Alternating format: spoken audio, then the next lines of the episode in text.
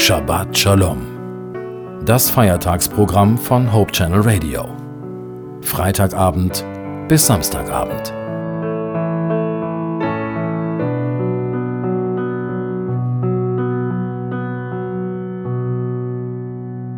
Willkommen zum Sabbatbeginn. Die Ruhe, die Gott uns durch den Sabbat schenkt, bedeutet auch Ruhe zum Nachdenken, Ruhe in sich zu gehen, sich ehrlich fragen, wo stehe ich? Wo ist meine Beziehung zu Gott und meinen Mitmenschen? Kann es sein, dass ein gläubiger Mensch keine Lust mehr hat auf Gott, dass er seinen Mitmenschen gegenüber gleichgültig wird? Das sieht meist so aus, die Lust zum Bibellesen fehlt, der Antrieb zum Gebet bleibt aus, das Geistliche wirkt nicht mehr erfrischend und interessant. Diese empfundene Glaubensschwäche kann verschiedene Ursachen haben. Es könnte sein, dass andere Dinge permanent wichtiger sind als die Gemeinschaft mit Gott und anderen gläubigen Menschen.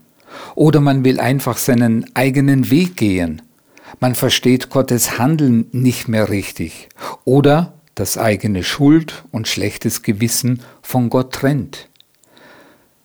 Wenn unsere Kinder rebellieren, sich abkapseln und eigene Wege gehen, sind sie dennoch unsere Kinder. Wir lieben und schätzen sie. Auch wenn ich als Kind Gottes sündige und meine Beziehung zu Gott einzuschlafen droht, lässt mich Gott nicht fallen. Im Gegenteil, erst recht kümmert er sich um mich, will mir in dieser Zeit ganz besonders zeigen, dass er für mich da ist und mich liebt.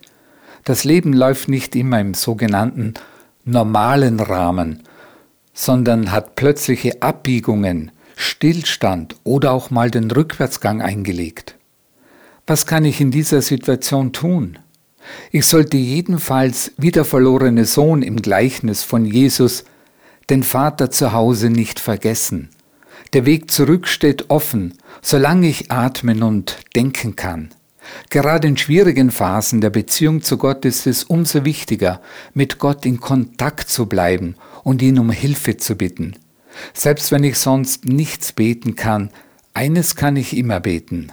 Herr, Hilf meinem Unglauben und stärke mich. Mit Gott leben bedeutet unser Vertrauen in allem ganz auf ihn zu setzen. Und dann sind unsere Durststrecken manchmal sogar hilfreich, um die Abhängigkeit von Gott ganz neu zu lernen. Auf geistlichem Gebiet können wir nichts aus eigener Kraft tun, nicht einmal Gott richtig lieben. Nicht unsere Liebe und unsere Bemühungen lassen uns sicher sein, sondern seine Liebe zu uns gibt uns Sicherheit. Gottes Liebe ist es, die uns hält und trägt, gerade über Durststrecken im Glauben hinweg.